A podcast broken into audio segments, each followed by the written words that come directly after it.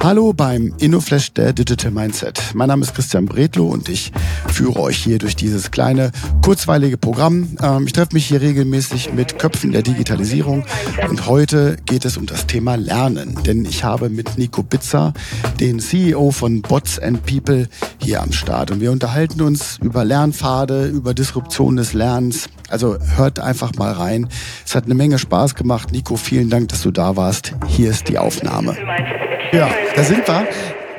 Hallo Nico. Hallo Christian. So, ich muss das jetzt mit dem Gag eröffnen, weil wir jetzt so seit fünf Minuten uns hier ein zurechtgepuppelt haben. Ne? Äh, woran erkennt man, dass man einen Gast aus Berlin hat? Dass das Internet nicht funktioniert. Ha, ich habe jetzt was vorbereitet für diese Ausgabe ich habe hier diese Hollywood-Klappe, ja? ja. Und ihr erkennt immer dann, wenn das, äh, wenn das Internet mal wieder weg gewesen ist, dass wir eine Pause gemacht haben, einfach um das ein bisschen zu dokumentieren. Also ich drücke der Stadt die Daumen und uns, Nico, dass wir da jetzt durchkommen. Ja. Ähm, vielleicht hätten die sich ja mit euch ein bisschen beschäftigen müssen, um was zu lernen da mit dem Internet. Ne? Ja, dann wir, lass uns hoffen, dass es kein Percussion-Podcast äh, jetzt wird, in dem es nur klackert die ganze das, Zeit. Wir geben unser Bestes. Ja. Ähm, Nico, schön, dass du dabei bist. Äh, wer bist du und was machst du? Ja, äh, freut mich auch, dass ich dabei sein darf, äh, Christian. Ich mache ähm, mit Bots and People äh, Upskilling für das Thema Process Automation, Low Code und AI. Ähm, ich komme äh, ursprünglich aus der Wirtschaftspädagogik. Das habe ich mal studiert an der Uni in Mainz. Das hört man auch so vielleicht ein bisschen raus, dass so ein bisschen Weinregion in meiner Stimme mitschwingt. Ähm, habe dann meine ersten Praktika an der Berufsschule gemacht, äh, in, im wunderschönen Bad Kreuznach.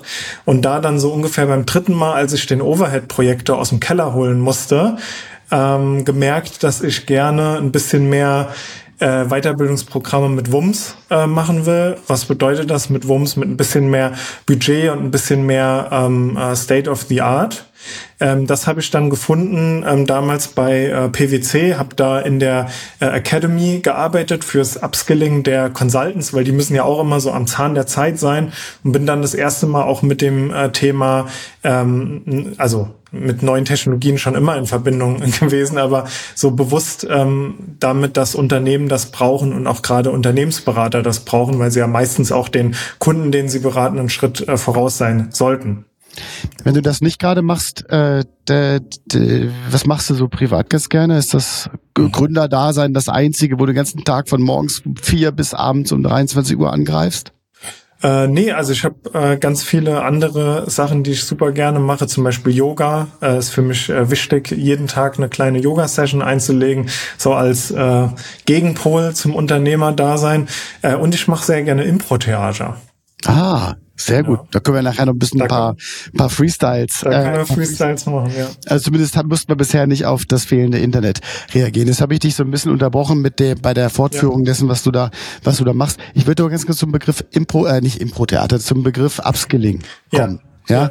ja. Äh, was versteht der Wirtschaftspädagoge unter Upskilling? Ja, guter Punkt. Ähm, weil es gibt ja, also es gibt diesen Überbegriff, ähm, den würde ich mal drum herum äh, schlagen, von Training. Training bedeutet, ähm, dass wir, dass Menschen sich äh, oder dass wir Menschen ähm, die Möglichkeit geben, sich äh, Wissen anzueignen äh, in einem eher formellen Kontext. Das heißt, es ist eine spezielle Form schon mal vom Lernen äh, in der in der Situation und Upskilling ist nochmal eine spezielle Form von Training.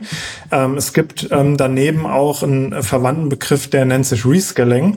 Ähm, das wird häufig auch miteinander verwechselt. Upskilling bedeutet, ich bin in einem bestimmten Job, zum Beispiel äh, im Accounting, im Finanzbereich, in einem großen Unternehmen.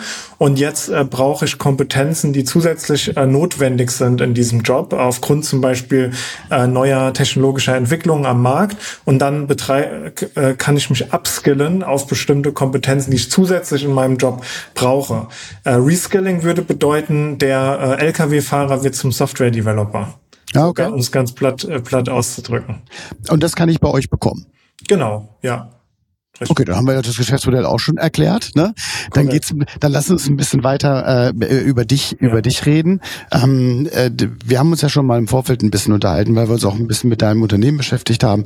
Ähm, was ist so deine Passion bei dem, was du da tust? Ja, ähm, also was ich so spannend finde, ist, es gibt ähm, eine Statistik, die kommt von äh, McKinsey, die sagt, dass 70 Prozent aller äh, Tätigkeiten im äh, Berufsalltag schon automatisiert werden können in Unternehmen.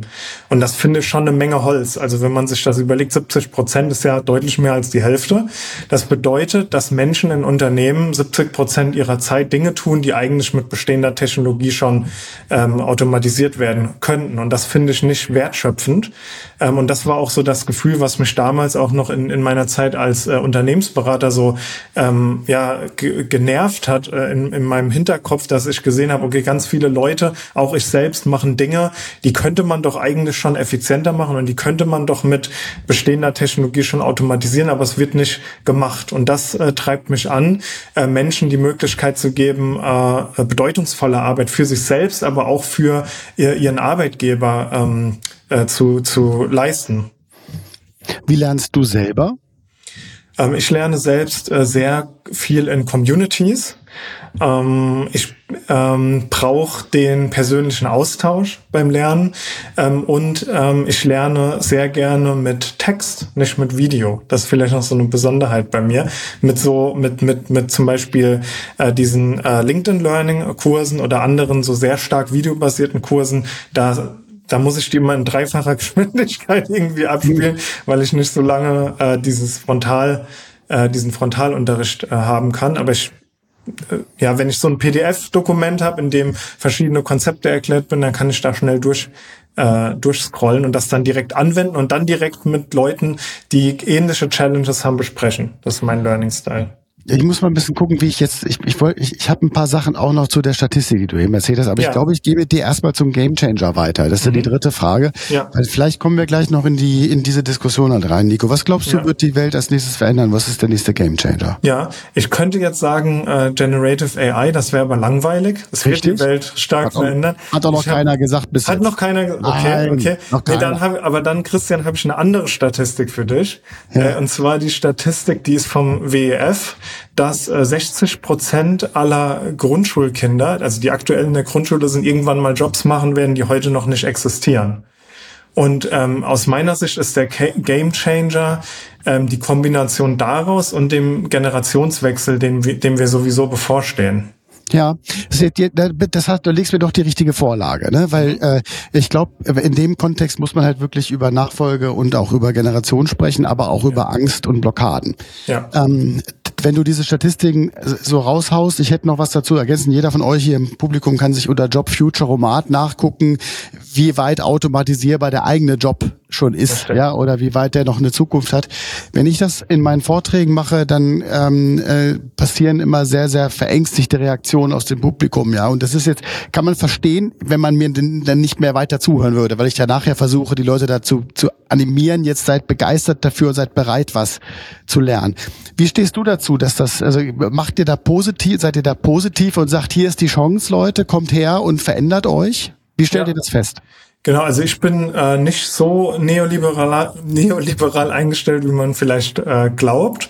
Ähm, also ich sehe da schon eine große ähm, ge ähm, gesellschaftspolitische Herausforderung, auf die wir auch als ähm, mit, mit anderen ähm, äh, aus anderen Perspektiven äh, äh, außer nur dem wirtschaftlichen ähm, draufschauen müssen. Aber jetzt mal rein ähm, darauf bezogen, ähm, ist es ja, sind solche Wandlungen ja nichts Neues. Also wenn ähm, die Leute große Angst haben müssten, dann würden ja heute auch ganz viele arbeitslose, ich weiß, hast du mir das sogar vielleicht erzählt im Vorgespräch, arbeitslose äh, Landwirte rumlaufen auf der Straße, die keinen Job haben. Aber das ist ja auch nicht so, sondern über die Zeit passt sich unsere Gesellschaft ja den technologischen Standard an und dadurch entstehen einfach ähm, neue Jobs, die wiederum Menschen machen, die dann auf den Arbeitsmarkt nachrücken. Deswegen so von, von der Perspektive ist es jetzt schon mal nicht äh, schlecht, dass die technologische Entwicklung und dass sich das verändert. Ähm, auf der anderen Seite ist es auch so, dass äh, häufig ähm, diese Angst daher rührt, dass man denkt, dass komplette Jobs ähm, automatisiert werden. Und das ist aber auch nur in ganz, ganz wenigen Fällen so und schon mal gar nicht ähm, in äh, Unternehmen, die insbesondere im Dachraum oder in Deutschland ähm, ansässig sind, weil wir haben ja schon die ganzen repetitiven Aufgaben und die Jobrollen, die ähm, 100% automatisierbar sind, die sind meistens schon sowieso geoutsourced und nicht mal das kann man 100% automatisieren. Deswegen ähm, ist es so, ähm, dass eben von, sagen, nehmen wir mal diese 70 Prozent. Ich glaube, das ist auch die Automatisierungswahrscheinlichkeit, was auch immer dahinter steckt von einem Accountant. Ähm, diese 30 Prozent, die noch da sind an Domainwissen und an, äh, an weiter an, an Bildung, was diese Person in ihrem Bereich im Accounting hat, äh, ist einfach notwendig, ähm, damit ähm, diese Funktion in einem Unternehmen weiterhin existieren kann. Ja, vieles kann auch leichter werden dadurch. Ne? Das, sind ja die Vorteile. Ähm, jetzt habt ihr, seid ihr ja relativ spitz auf einem Thema, das zurzeit eine tierische Nachfrage hat oder hätte, kann ich aus eigener Betroffenheit sagen, wenn denn alle Menschen wüssten, dass diese Jobs jetzt eigentlich gebraucht würden. Ne? Also ich habe bei mir AI Ethics Manager in meinen in meinen Kinos drin, der der Prompt Master, der Master Prompt Generator, also all diese ganzen Themen, Data Analysts, was was weiß ich alles, ja. Ähm, wie wie wie können wir dafür sorgen, dass Menschen und Unternehmen und Organisationen verstehen, dass sie das lernen sollten? Ja, da, da würde ich eben nochmal genau ähm, zw zwischen diesem Rescaling und Upscaling ähm, unterscheiden. Ich denke, es gibt viele Menschen, die sowieso jetzt schon in einer eher technischen Rolle sind. Ähm, vielleicht auch die Leute, die früher in der HR-Abteilung oder in der Finanzabteilung die Makros gebaut haben und die immer wieder gefragt werden, ey, kannst du mal ja. gucken, das ist wieder abgestürzt. Ähm, das sind die, die sich in solche, ähm, in solche komplett neuen Jobrollen ähm, entwickeln können. Und ähm, ich glaube, die sind sich dessen auch sehr bewusst ähm, weil, diese, weil, weil die häufig auch am Zahn der Zeit sind und sich in dem Bereich weiterbilden so diese eher technisch versierteren Personen. Ähm, und die, äh, aber die Personen, die die Prozesse tatsächlich ausführen und gerade nicht diese äh, technologische Edge haben, nenne ich sie jetzt mal, ähm, bei denen ist es so, ähm, dass es einfach wichtig ist, diese On-Top-Skills, also wie man promptet zum Beispiel oder was überhaupt ähm, der Generative AI ist und was überhaupt JetGPT ist, ähm, zu wissen, damit sie das ordentlich benutzen können, so wie man halt auch weiß, wie man ordentlich Excel oder PowerPoint benutzen kann. Ja finde das ganz schön. Ähm, könnt ihr euch ja vielleicht auch denken, wie wir zusammengekommen sind, weil wir ja eigentlich die sind, die so dafür sorgen, dass Leute erkennen, ah, das sollte, das wäre etwas, wo ich was tun sollte. Und ich finde das, was wie ihr da vorgeht, eigentlich total, total gut. Also meine Empfehlung wirklich, euch mal mit Boss and People zu beschäftigen, weil der Ansatz dahinter, glaube ich, für alle sehr sinnstiftend ist. Ne? Also auch die, die, die Vorgehensweise. Ich überlege, wie ich jetzt wieder aus unserem, das, aus dieser spannenden Diskussion, die wir wahrscheinlich echt weiterführen sollten, noch mal auf einer anderen Bühne, ähm, äh, zurückkomme zu meiner einfachen Frage Frage, also das Internet hat ja gehalten, okay, können wir einen Haken dran machen. Die letzte Frage ist nämlich, äh, Nico, was ist deine Lieblings-App zurzeit? Meine Lieblings-App ist TikTok. Nee. Tatsächlich ist meine Lieblings-App TikTok. Äh, du willst doch keine Videos. Äh, die schon, weil die sind schön kurz. Also vielleicht hat das auch mit meiner Aufmerksamkeitsspanne zu tun. Das kann sein. Ähm, ich finde das einfach, also ich habe zwar ein ambivalentes Verhältnis zu, äh, zu äh, TikTok als App, ähm, weil es auf der einen Seite ärgere ich mich dann manchmal, wenn ich so ein bisschen längere Zeit ähm, darauf verbringe, aber es gibt mir auch unheimlich viel Inspiration ähm, und ist wichtig für mich, zu, um, um neue Perspektiven zu bekommen. Ich finde, das geht nicht besser als mit, oder geht sehr gut mit, mit TikTok, einfach weil man sehr ganz andere ähm, Impulse bekommt als jetzt so im, im Arbeitsumfeld. Und als App, was die Usability angeht, also auch aus der Meta-Perspektive, ist das einfach äh, genial gemacht, ähm, ne, aus einer auch aus einer psychologischen Position Leute da richtig ähm, zu hucken. Damit. Ich mach da nicht mit bei TikTok. So, das habt ihr jetzt, ich weiß auch nicht, wie das. Ich guck mir, weißt du, ich guck mir das mal bei den jungen Leuten dann ja. an. Ne? Nico, vielen Dank für deine Zeit. Schön, Gerne. dass du hier dabei gewesen bist und äh, wir machen weiter. Ne? Ja. Bis dann. Bis dann. Vielen Dank, dass du dir heute Zeit genommen hast und den InnoFlash gehört hast. Für weitere Infos zu Digital Mindset komm gerne auf www.digitalmindset.de vorbei und schau in unserem Blog nach. Also, wir sehen uns, hören uns und bis dann.